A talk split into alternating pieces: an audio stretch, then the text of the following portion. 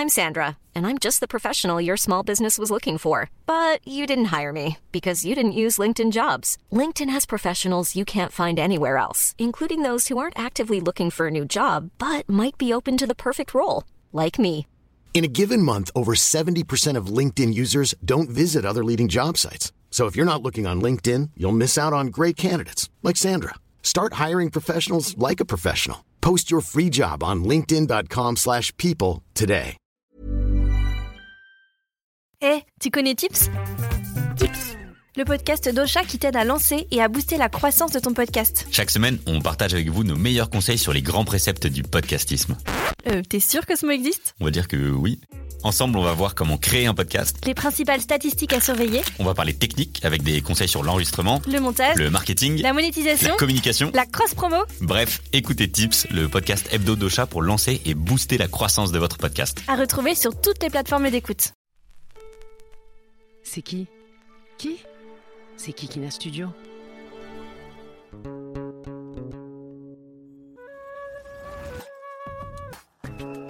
Hello, everyone. Welcome to this new episode of Jins Podcast, the very first podcast that tackles love, sexuality, feminism, and gender intertwined with Arab and/or Muslim identities.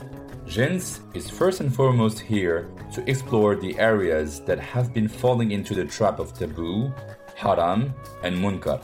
Whatever the term or the language we use, sexuality has been put in the box of what is wrong with us people, especially after the Western civilization frowned upon the civilizations of the people they colonized. Then it became impossible to explore the psychology of female desire. Blame it on psychology and medicine. Most Muslim scholars across the continents wouldn't help either with their constant misinterpretations of the Holy Quran, while they should have drawn from it and the Hadith the many advice that would constitute an art of seduction and lovemaking. Because, yes, Islam is a sexually enlightened religion which teaches that sensuality should not be devoid of spirituality.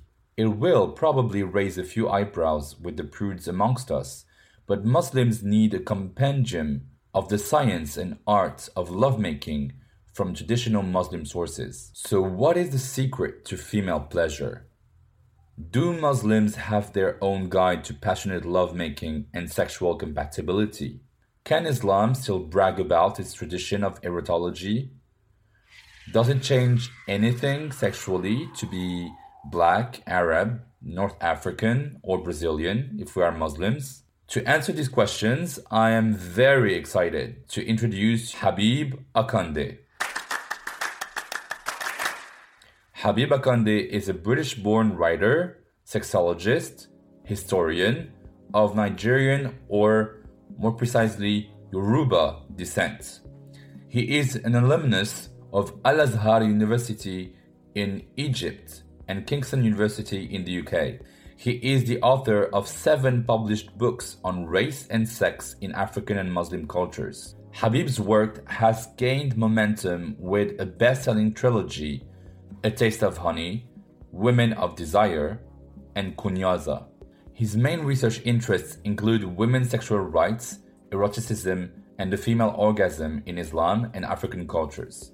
As a public speaker and sex educator, Habib carries out workshops on the clitoris and on female ejaculation at international conferences and leading universities. He featured in the BBC documentary The Orgasm Gap in 2020, which explored teaching female pleasure in Rwanda and the UK. Taking this knowledge from prophetic wisdom, Habib Akande has explored every avenue of the subject with extensive reference to the great Islamic scholastic tradition. Dear Habib, thank you for accepting my invitation. Thank you for the invitation. You're very well known today as a sex educator, as a researcher on female sexuality. Uh, you combine your knowledge of um, erotic Muslim literature, African sexual techniques, um, Arab erotology, and so let's let's go one by one. First, uh, sexuality and erotology in Islam. Do you uh, can you tell us more about this? And does a proper erotology uh, really exist within the Muslim world? Did it come uh, with uh, the modern times or did it exist before? And would it be fair to say that Muslims have their own kind of Kama Sutra? Wow, wow, wow, wow. Very, very good and important questions. I've tried to unpack each and every one of those. So first, I, I think we should first let me define what I'm what I mean by erotology. So erotology is a study of sexual desire and the act of lovemaking. And it's basically a predecessor of modern day sexology, which sexology involves a study of human sexuality, whereas erotology is a study of human sexuality plus the study of sexual ethics. And that's one of the main differences differences between erotology and sexology. Whereas sexology is really, like I said, studying human sexuality. Erotology doesn't just study human sexuality, but also gives, you could say, an opinion or a moral, a moral opinion or moral judgment in some cases. Now there are erotology, like I said, it predates Islam. So, for example, the Kama Sutra, which is a well-known um, book of about sex. It's not just about sex positions. That is a book about Hindu erotology. It's a book about sex, intimacy, relations from a Hindu perspective. Likewise, within the Islamic or Arab Muslim tradition, there were a number of Arabic speaking Muslim writers, scholars, poets who wrote about erotology. Well, unfortunately, following the colonization of much of the Muslim world and Arab world, where a number of Arabic speaking Muslims and Christians they adopted a you could say a Victorian British or Victorian European understanding about sex and sexuality where sex became seen to be something that is dirty, is nasty, is something that's just for men, and even sex became a taboo as well as female pleasure. So that's why now in many Muslim countries and, and the Arabic speaking world, sex is a taboo to the point where people no longer even speak about sex within their families, or there's not many books written by scholars or intellectuals about sex and the intricacies and importance of intimacy, and especially female sexuality. So, coming to your in answering your question, yes, the, the the study of erotology or the subject of erotology predates influence from the Europeans. Um, it was something that was prevalent in both the Arab world and the Muslim world from the 9th, cent- 9th century up until the 19th century.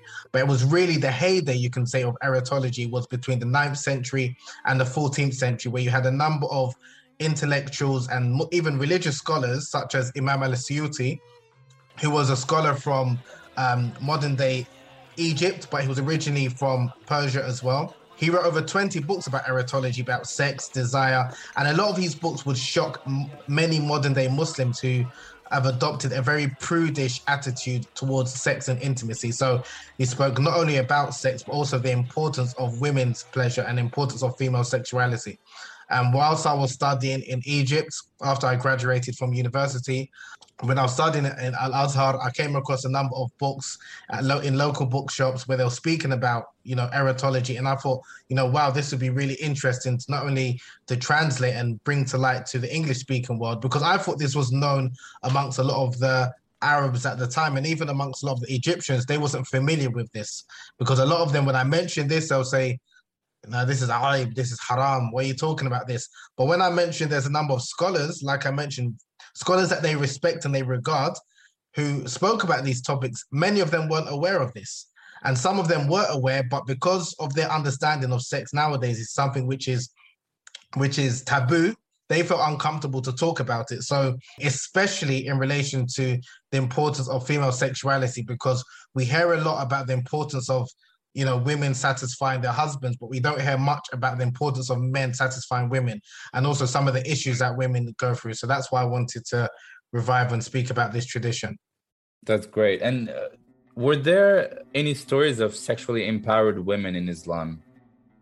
Wow very very good question. Many there's many stories and that was something that i in my recently published book women of desire i listed about 40 sexually empowered women in islamic uh, and in islamic history. Now some of uh, for example one of these women a really empowered woman was called Hubba al-Madaniya.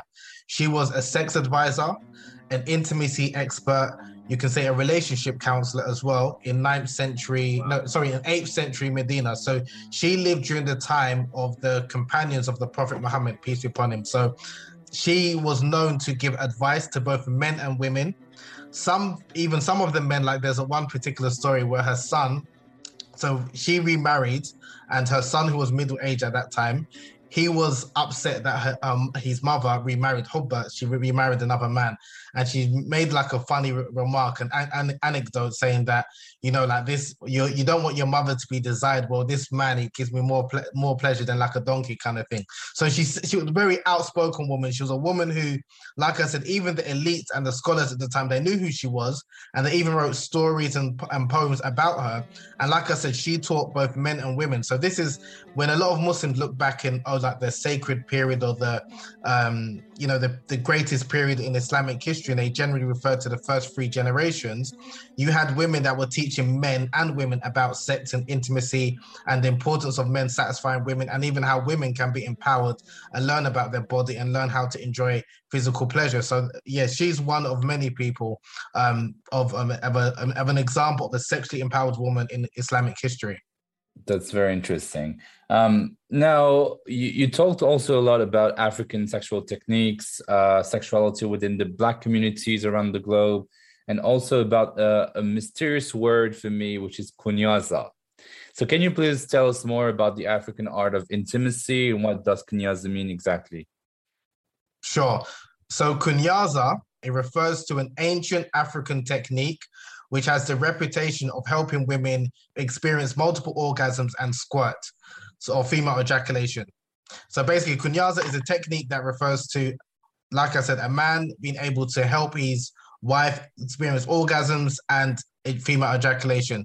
Now, the technique itself, it's been around for hundreds of years. Some say up as far back as the 16th century. And the origin of this kunyaza technique was, again, this is how the story goes, that there was a, a queen in, in Rwanda who she was yearning for some special attention. She was yearning for a husband who was currently away on a military expedition. So she summoned one of the guards to come and make love to her. Now, the guard at this time, he was, you know, worried because he was worried about the repercussions if the king found out that he was laying with his wife. And as he came towards her, he started to tremble and shake as he was holding his manhood. The queen said, you know, she summoned him. She said, you know, I need you to make love to me. And as he made his way towards her in her bedroom, he kept on shaking, and he's. It, it is said that his penis struck against her clitoris, and from there, a large gush of fluid emanated from her loins. And it was said there that the Lake Kivu, which is one of the grandest and biggest lakes in Africa, was formed. Now, after the the queen, you know, experienced this wonderful orgasm and gushing pleasure. When the king came back, she then told the king, "This is how I want you to make love to me. This is how I want you to satisfy me. It's not just about penetrative intercourse. Now, from there, the kunyaza tradition was born. So the tapping technique, which the guards use, that is known as the kunyaza, and the flow, the ejaculate, the water that comes from the woman, that is known as kunyara.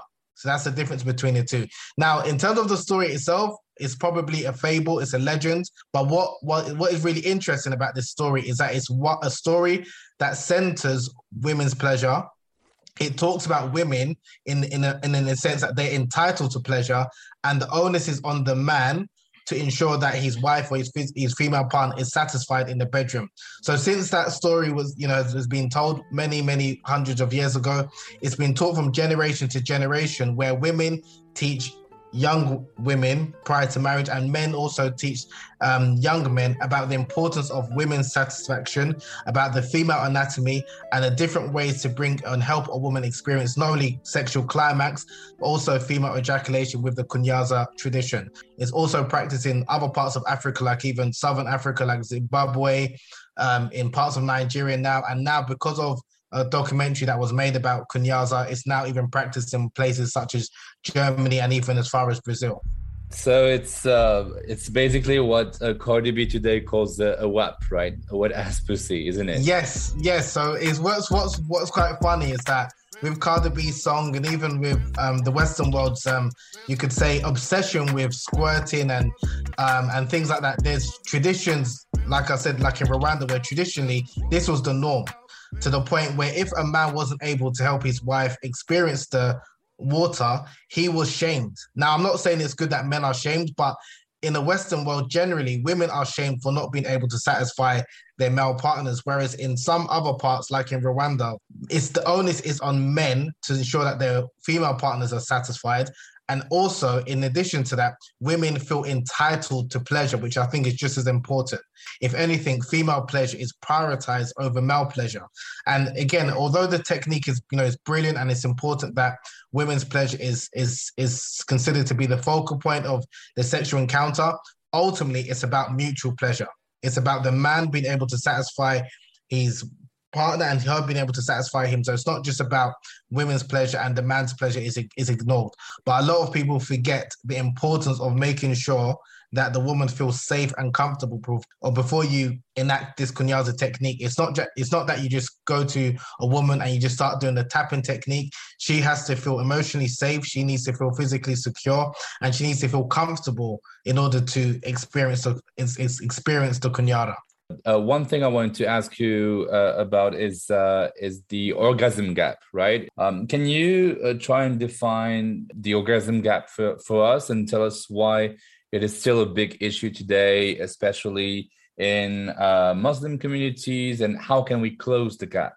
Sure. So the orgasm gap refers to the discrepancy in orgasm between men and women. So one of the largest studies found that men orgasm 95% of the time when they're having sex. in comparison, women only orgasm 65% of the time.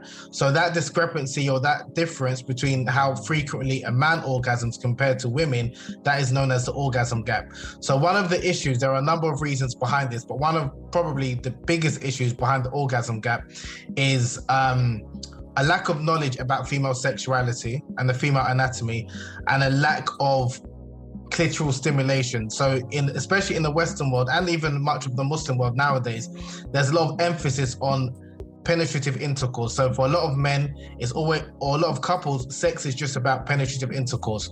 When most women, only about 30% of women orgasm via penetrative intercourse alone. So a lot of women, if not most women, need clitoral stimulation in order to reach orgasm.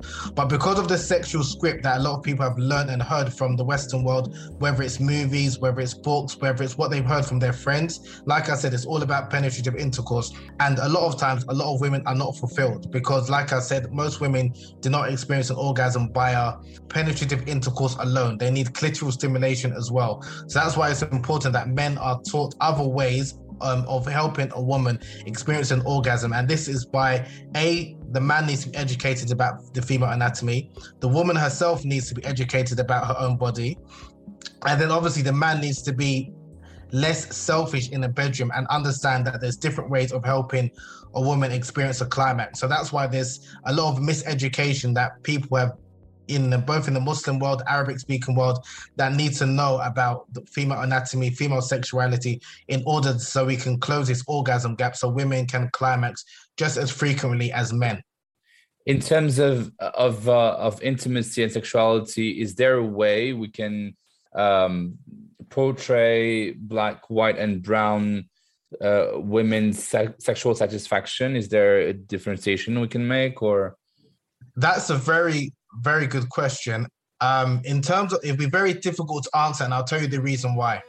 Sexual satisfaction is a subjective matter, as in what? Because if you say if you were to say orgasm, then I might be able to answer it a certain way. But if you were to say sexual satisfaction, what someone finds to be satisfying is different to someone else. Because sexual satisfaction is not the same as an orgasm. Because someone can be satisfied without experiencing the climax. So in order for someone to be satisfied, their expectations need to be met. In parts of the Western world or large parts of the Western world, a lot of people have sex, but not a lot of people are sexually satisfied. In the Arab world and in Africa, in Africa, I, th- I would argue that more people are probably more sexually satisfied because the expectation isn't as high as what we are bombarded with in the Western world if you have unrealistic expectations about sex because of what you've seen in porn, because what you've heard in the movies, how it's supposed to be, you know, two hours, three hours. You're supposed to have all of these positions. You're supposed to be gushing um, and having all of these squirting scenes in the bedroom. Because of these unrealistic expectations that many people have, even when they have sex, it's not satisfying because they've got unrealistic expectations. Whereas someone who might be having less quote unquote adventurous sex, but they're satisfied with the sex that they're having, their sex is going to be more pleasurable. And I would argue that, like I said, I, I, I wouldn't say, you know, white women have less satisfying sex than black women because there are white, brown, and other women in the Western world. So I would definitely say in the Western world, it's a problem where I would argue that Western women probably have least sexually satisfying sex than maybe women in parts of the Arabian world and in Africa. And the reason being, it's not that the women in Africa and, and in parts of Asia are better at sex. I'm not saying that. I think they have more realistic expectations. Those who understand their body, I would say. Because, like I said, even the most liber- so-called liberated women in the Western world, or the women that's having so much sex, a lot of them complain about a lack of orgasm, a lack of um, feeling connected with their spouse, a lack of being able to emotionally connect, a lack of being able to feel emotionally secure. And that's because a the culture that has been that they've been brought up in is that sex is primarily for them for the man. Have they not been able to open up and, and speak openly honestly about their sexual desires and things like that? That's why you find a lot of people in the west are, are you know they're chasing a new sexual high like kink and all of these other things whereas it's not as prevalent in parts of you know in in arab in arabian speaking arabic speaking countries and much of africa. So it's a very good question, but I wouldn't like answer it by saying, you know, by by color, but maybe by culture. So I would definitely say maybe by culturally speaking, I would I would argue that maybe in the Western world, pe- people are less sex- sexually satisfied than they are in other parts of the world. I myself don't want to to take the risk of being reductive or offensive to a special type of color or people or to essentialize them. You know, like eh, they're not all conditioned to act like this or like that, right? But during season one, um, I touched upon that with, uh, I have discussed with many experts uh, the ways uh, white people treat black women as sexy panthers and black men were seen as walking penises and you know like all the, the main misconceptions about blackness and those of african descent in sexuality so there are sex related stereotypes that are still way too much engraved in people's minds. Um, how do we erase them? Okay, the first part of my answer might sound quite controversial, but I'll say it anyway.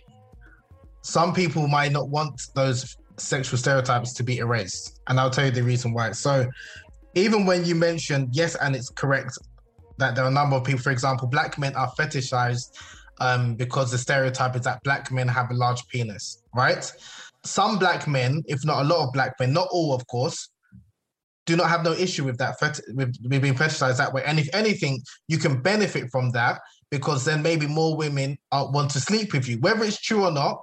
But more women are now interested in you, are desirous of you. And if you're a man that wants to partake in those relationships, then you've got a natural advantage in the so-called sexual capital if, if that makes sense. If you do not want to be seen that way, and maybe you feel that you're under pressure because, you know, a woman is expecting you to be, you know, wonderful in bed and X, Y, and Z, then for you, then you don't like being fetishized that way.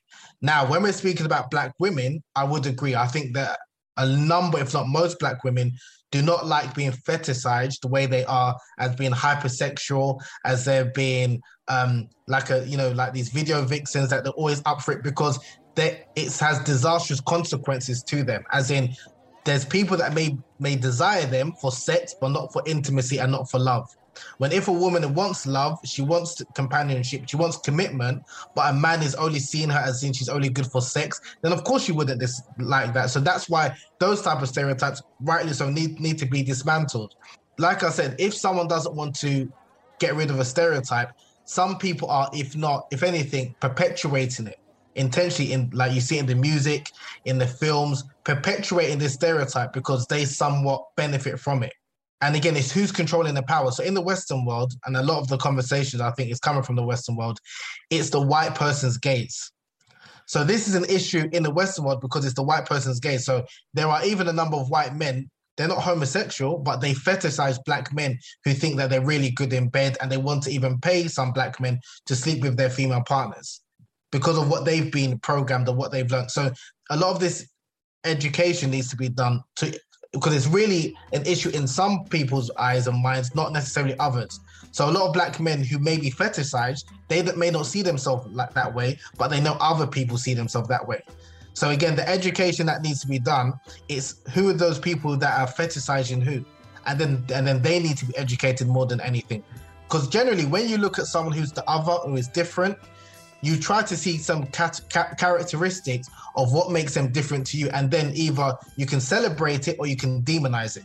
And this Right. goes back to even if you look at the story of um, um, Sarah Bartman from the 16th Yeah, right. century when the Europeans, when they took her from South Africa, because of her physical shape, her buttocks were, it was just larger than the average white woman, but how it was described is abnormal Yeah. because her genitalia, her lips was considered to be generally um lo- longer than average white European woman. It was again considered to be abnormal. Now, in South Africa, where she's from, her body shape, her genitalia was normal, but in Western Europe, it's abnormal because it's different from what they're used to. And like I said, when you've got someone who's different, you can either look at it and maybe celebrate or just realize that's something that's unique in them or you can look at it and demonize and that's unfortunately what a lot of white people and westerners have done not only with african people but also when a lot of europeans came into contact with a lot of the muslims and arabs in like from the 15th 16th 17th 18th century they did exactly the same thing where the muslims were looked at as being very hedonistical hedonistic all about sex and lust when that wasn't always the case. It's just that they were from a period where they were extremely prudish and they were in the dark ages. So, in comparison to them, the Arabs and the Muslims of that time, they were just full of lust. And now, it's, in a way, it's gone the opposite way, where the Muslims have become very prudish, and any kind of anything to relation towards sex is aib or is fitna, or is haram. Again, and the reason why I say this is because when I spent some time in Egypt, it was like the opposite that they will say everyone in the West, they're just sleeping with each other. Yeah. The women have got no shame. And it's just a very exaggerated version of what their norms are. So anywhere where you are, you've got cultural norms and understandings of what is acceptable and unacceptable. Then if anyone is slightly outside of that, they will naturally be seen as somewhat deviant. Okay. And is there a way also to, to- for women who've been uh, unfortunately uh, excised uh, to feel sexual pleasure or even kunyaza? Okay, I'm glad you asked that question again. So the short, I'm going to answer the question, but the short and long of it, if a woman has been circumcised or experienced FGM, she can experience pleasure and she can orgasm, if not just as much as a woman who hasn't experienced FGM or been circumcised. Now, I'm not an advocate for FGM. Okay, the World Health Organization, let me first define what they define FGM is. They say it refers to any part of the external female genitalia which is cut or removed for non-medical reasons and they list it into four types so basically any part of the external female genitalia whether it's the clitoral hood whether it's the clitoral gland whether it's the labia minora which is the inner vulva lips whether it's the lab- labia majora the outer labia lips any part of that which is cut off they consider it to be FGM if it's for non-medical reasons. Now, and then obviously there's some statistics that say over 200 million women and girls have been experienced FGM, and majority of them are in Africa and some parts of the Middle East. But it's important to realize or to understand is that when a Western woman undergoes labiaplasty or undergoes clitoral hoodectomy, where part of her hood is removed for aesthetic reasons because she thinks that it'll make her vulva or vagina more beautiful, that's not considered to be FGM. Now, my question is, why is that? And a lot of these women, I'm not condoning it. I'm saying a lot of women undergo labiaplasty where they, so some women who their uh, inner lips are quite long, so they cut it because they want it to be tucked in and resemble what they call a Barbie doll vag- vagina. They consider that to be cosmetic surgery. So when a Western woman or Western girl undergoes these FGM, female genital cutting practices, it's called female genital cosmetic surgery. If a woman, I'm not talking about a girl, about a woman, if a woman, an African woman or Asian woman, undergoes a similar procedure in the Arab world or in Africa, it's called FGM. Now, my question is, why is that? And then people are labeled as being not only mutilated, but you can't experience pleasure. Now, I spoke to one woman, funny enough, yesterday, a Nigerian woman who has been circumcised, and she's also a sex educator. And she wants to, and she was saying that because of these false belief systems that exercise women cannot orgasm. When she obviously got married, she believed that. So if you've got this belief system that you can't orgasm because you've been circumcised or you've undergone FGM, then it's going to be very difficult for you to orgasm. So that's why even part of the education, what we're talking about, people need to be re-educated. Even some Western sex educators and academics and researchers, because if you're giving the impression that women cannot orgasm, it may be difficult because again, there's some women because of the trauma and this and the other. But if you take away the hope that because a woman has undergone some of these practices that they cannot experience pleasure, that they can't reach the seventh heaven and things like that, you're doing a disservice to a lot of these women. People think that I'm endorsing or advocating FGM, and I'm not. I'm just first one to highlight the hypocrisy in the Western world where with some of these female genital cutting practices and again understanding what is the difference because in some parts for example in east africa the fgm practice that is quite popular is where the lips are removed and the clitoral glands and then the vulvar lips are, are cut up are, are sewn together infibulation. This is like the most horrendous and barbaric form of fgm i'm totally obviously against that. Then there's other forms of what they consider to be FGM, where it's the clitoral hood which is removed. Now, even when the clitoral hood is removed, interestingly enough, so a lot of women, and I'm not trying to make this a biology lesson, a lot of women, there's about 22% of women suffer from a condition known as clitoral phimosis, clitoral phimosis. And this is basically where the clitoral hood is stuck to the clitoral glands. And even when a woman's aroused, because naturally when a woman's aroused, the clitoral hood will retract. So it's easier for the clitoral glands, the clitoris, to be stimulated and for her to be you know, reach orgasm and, and experience more pleasure. Now, if a woman is, is suffers from clitoral phimosis or clitoral adhesions, and the clitoral hood becomes stuck to the clitoral glands, even if she's aroused, it's going to be stuck and she won't be stimulated. And for a lot of these women, it's even harder to reach an orgasm. Now, in the West, what they say is, oh, you should undergo maybe a surgery known as clitoral hood reduction, where they cut off some parts of the clitoral hood in order to make it more visible, the clitoral glands, so the woman can experience more pleasure. And they talk about the benefits of clitoral hood reduction, easier to orgasm, more intense stimulation, X, Y, and Z.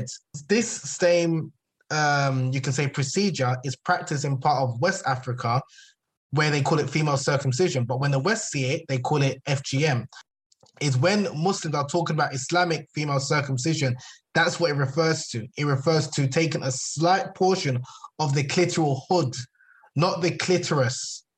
And even unfortunately, there are a number of translations of historic or Arabic texts where it's referred to what you're removing, if you're going to remove anything, it's the clitoral hood, it's not the clitoris.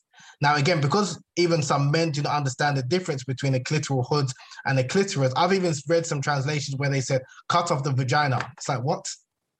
Do you understand? So this is where education needs to be had, both from the male side and the female side, because and then you can distinguish. And they said if you want to do that, it's not that it's um well, some Muslims consider it to be obligatory, but even understanding what are they talking about when they're speaking about female circumcision, it's not cutting off the labial lips, it's not cutting off the clitoris, it's not cutting off the clitoris.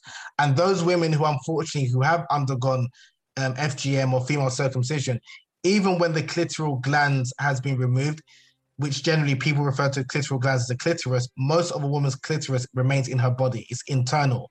So even if her clitoral gland has been removed, she still can orgasm because the clitoris sits inside and, uh, and beneath the vulva, beneath the labia. Can a woman who's been excised experience pleasure? Of course she can because the clitoris is still there. Can we also talk about sexual consent in Muslim communities? Because in countries like Morocco today, uh, where I'm from, uh, marital rape is not even forbidden by law, right? It's something that is very inscribed uh, in law. The very fact of being married with someone um, is seen as the basis of consent, which is obviously paving the way for sexual abuse. Um, uh, we all know that consent should be taken more seriously by men who feel entitled to have to having sex. What should be done to ensure uh, any sexual acts is consented and doesn't turn into rape? Basically.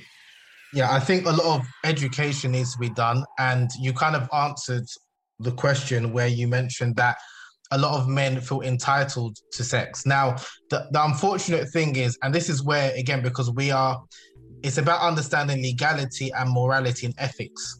So, because when a man marries a woman, there's like an implied consent in that.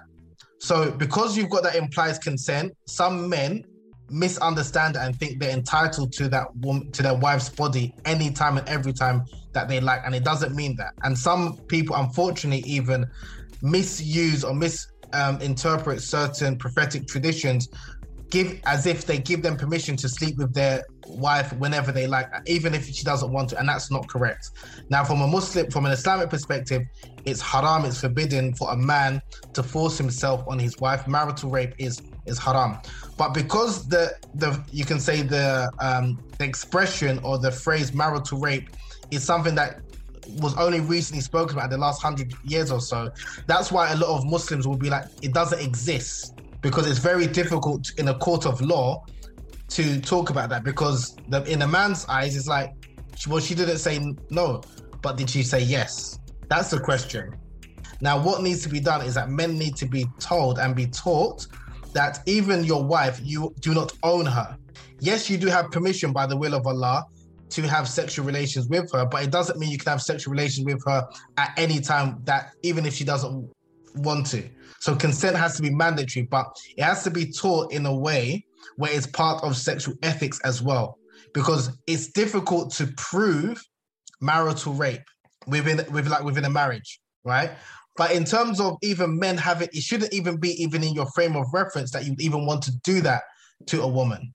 And if, and if anything, as you are, you can say you're the guardian, you're the protector, but you don't own her. She doesn't, but she's not your property. But a lot of men, unfortunately, they feel that their wives is my property. I can do with her what I will, and it's not that.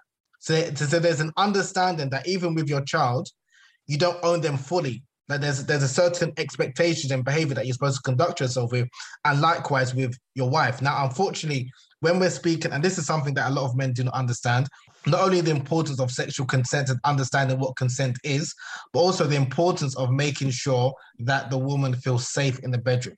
There are a lot of women that have sex with their husbands under duress, under a feeling where they don't want to, but they feel they're obliged to. They feel that they're doing out of duty. And this is something which, again, it's uncomfortable conversations that a lot of Muslims and a lot of men do not want to have because, in their idea or their understanding, of course, I'm a good man because I've got X number of children. I've had sex X amount of times. But how many times has that woman felt at ease, has felt pleasures, has felt satisfied? And you wouldn't know that unless you're having open and honest conversations with her. So that's where, well, men as well, we need to be having these conversations or listening to what women are saying. Because if a woman doesn't feel emotionally safe in the bedroom, you shouldn't touch her. Physically, I'm saying. Yeah, that's, I mean, I, I, I yeah, I mean, I think this is where legislators, um, religious scholars, they need to be more in tune with women's issues. And then they need, because I think if this was men that was complaining about molestation or rape, they would have done something about it. The same way I always say to people, even nowadays, even in conservative Muslim and Arabic speaking countries, so they're more interested in issues that affect men directly. That's why they'll talk about it. They'll talk about male masturbation, but they won't speak about female masturbation because it's something that either they're uncomfortable with, they're unfamiliar with, they haven't even taken the time to understand or listen to women who are talking about these issues. So it needs to be a case of where such conversations are normalized. Um, but ultimately, it does have to come with, especially when you're speaking about, like you mentioned, Morocco and other countries where it's not in the law, there needs to be pressure, like public pressure being put on legislators, on like scholars, people of authority, because at the end of the day, and we're both men, but generally speaking, as men, unfortunately, I know this can be quite difficult for women to hear, but generally, men only listen to other men they respect. A lot of men do not listen to women. So that's why there has to be more men that speaking up and uh, about these things. There has to be men that they respect because there's a number of men who've heard these things from women, but they pay them no attention. And again, how you change ethics, how you change morality, it comes from the culture. So there's a lot of things the culture needs to change. And when people talk about the culture, so in order to change it, in the more conversations need to be had from different people because like i said if it's all only women speaking about it it's not really going to change. And this is one of the unfortunate things when we speak about orgasm gap sexual consent a lot of these matters a lot of women have been speaking about it for many years but men aren't listening. It's only when men start to listen that's when i think real change will kind of take place if i'm honest. Amen Okay, so what I read in all your books is the importance also of, of pleasure positive sex education, right? The fact that nothing should fall into the area of taboos before being thoroughly thought through uh, with poise and consent.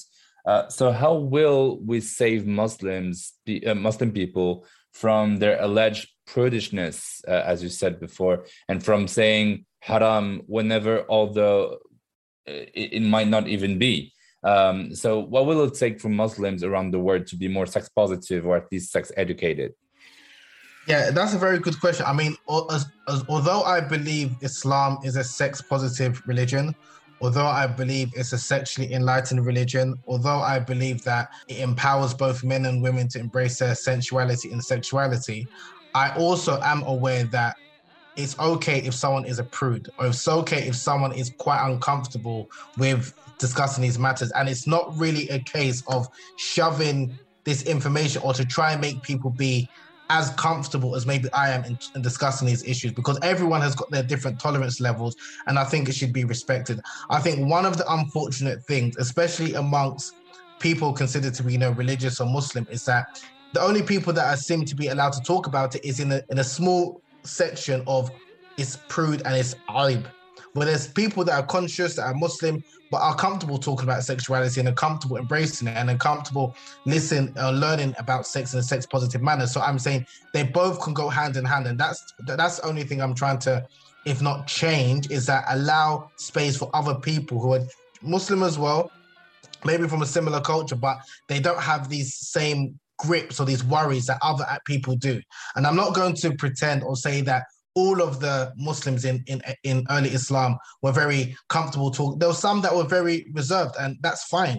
So there's some people that are really reserved, and there's some people that are more open. And I'm saying it's fine that there are people that are reserved, but I think it's important that space is created for people who want to learn about sex in a sex positive way, in a pleasure positive way, in a way that is you know it's inclusive and it's one that embraces both men and women's sexuality.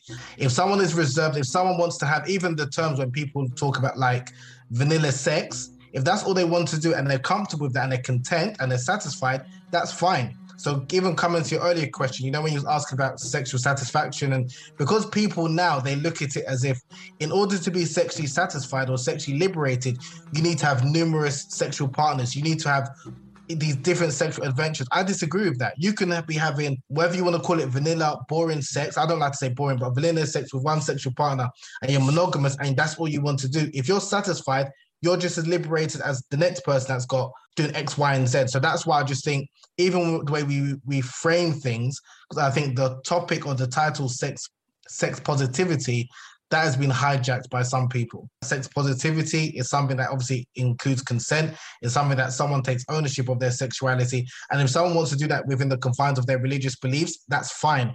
And it doesn't mean that they need to adopt like a Western standard, totally liberal, hedonistic version of sex positivity because it can mean different things to different people.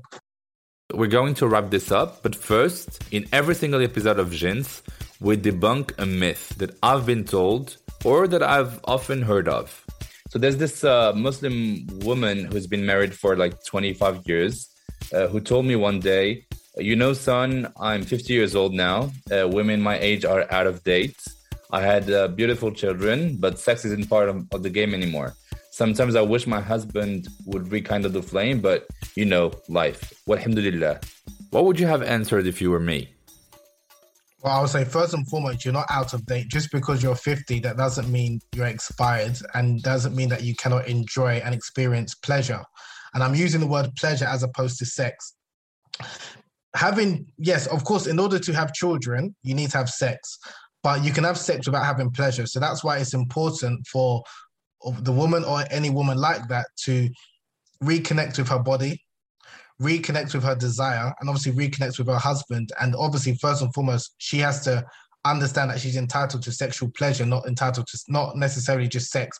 Now, if, if we're talking about sexual enjoyment, the same way no one says, "Oh, I've had food for X amount of years. I'm I'm tired of food. I don't need to eat anymore," because generally, you know, there's different types of food that's pleasurable. And the same way with sex, there is sex that is not pleasurable and there's sex that's very pleasurable. Now, if it's pleasurable, of course you're going to want to have more and more of it. And there's a lot of women who talk about their sex drive increases past 40. So just because you're of a certain age, it doesn't mean you're out of date or because you've had children. And that, this is another one of the things that unfortunately, and it does happen a lot in the Muslim world, that when women become mothers, they lose them, they lose their sexual and erotic self.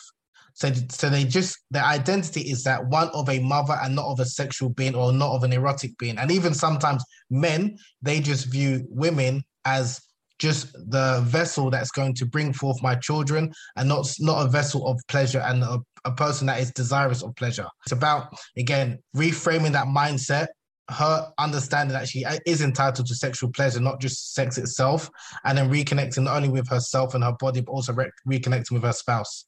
But then, even if she doesn't have a spouse, or like I know that so many women have been insulted and and said to be whores just because they wanted to have pleasure with their husbands or even with when they remarry or like this this uh, muslim countries unfortunately even if a woman initiates sex or even if she's dressed a certain way she may be called a whore.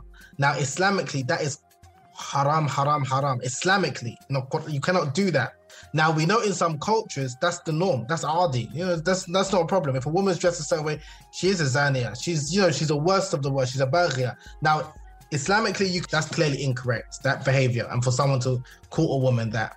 Now, in terms of the culture, that's going to be, it's going to take maybe a generation or two to change that because unfortunately, men do have this attitude, and even there are a number of men, unfortunately, who, even if their wife were to initiate sex, they will think she's a whore because where did you learn this information? There's no easy answer to change or fix the way a lot of men, unfortunately, how they view women. Um, but if she herself doesn't think that about herself, that's the most important thing. Because a lot of women, unfortunately, because of the social conditioning and what they've heard, they internalize this. So they think if I initiate sex, even with my husband, I'm a whore you can't you, you can't change what someone thinks about you, but you can change how you think about yourself. So that's the third thing, first thing I would say. But I know it's it's easy for me to say because I'm a man.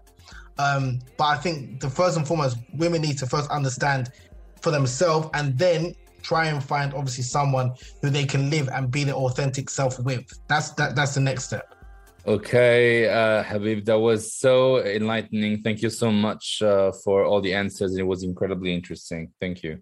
No worries. Thank you for having me, Jamal. Shukran.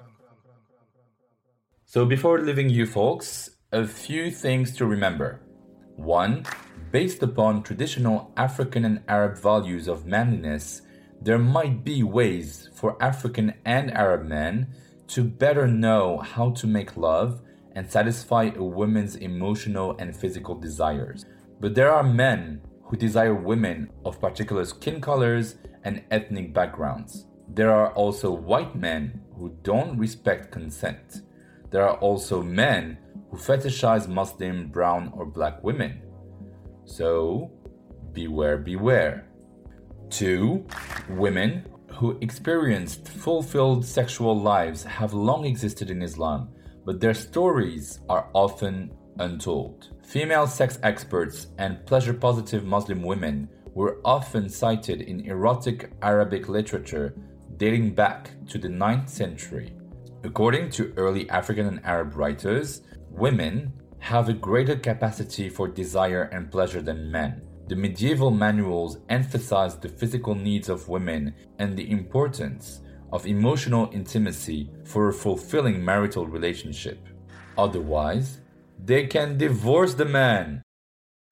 Remember, You'll find all the aforesaid references in the description below, as I did every single time during season 1.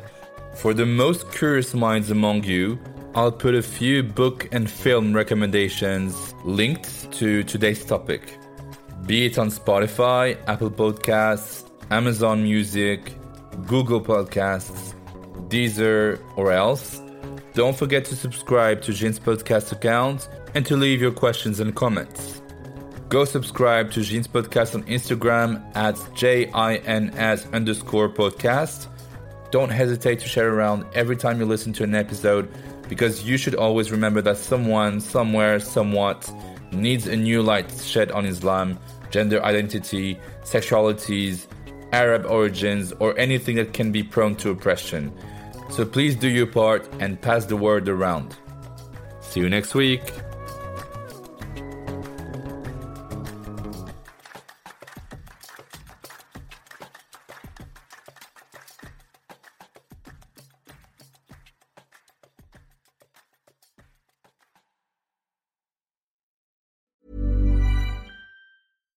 When you make decisions for your company, you look for the no brainers. And if you have a lot of mailing to do, stamps.com is the ultimate no brainer. It streamlines your processes to make your business more efficient, which makes you less busy.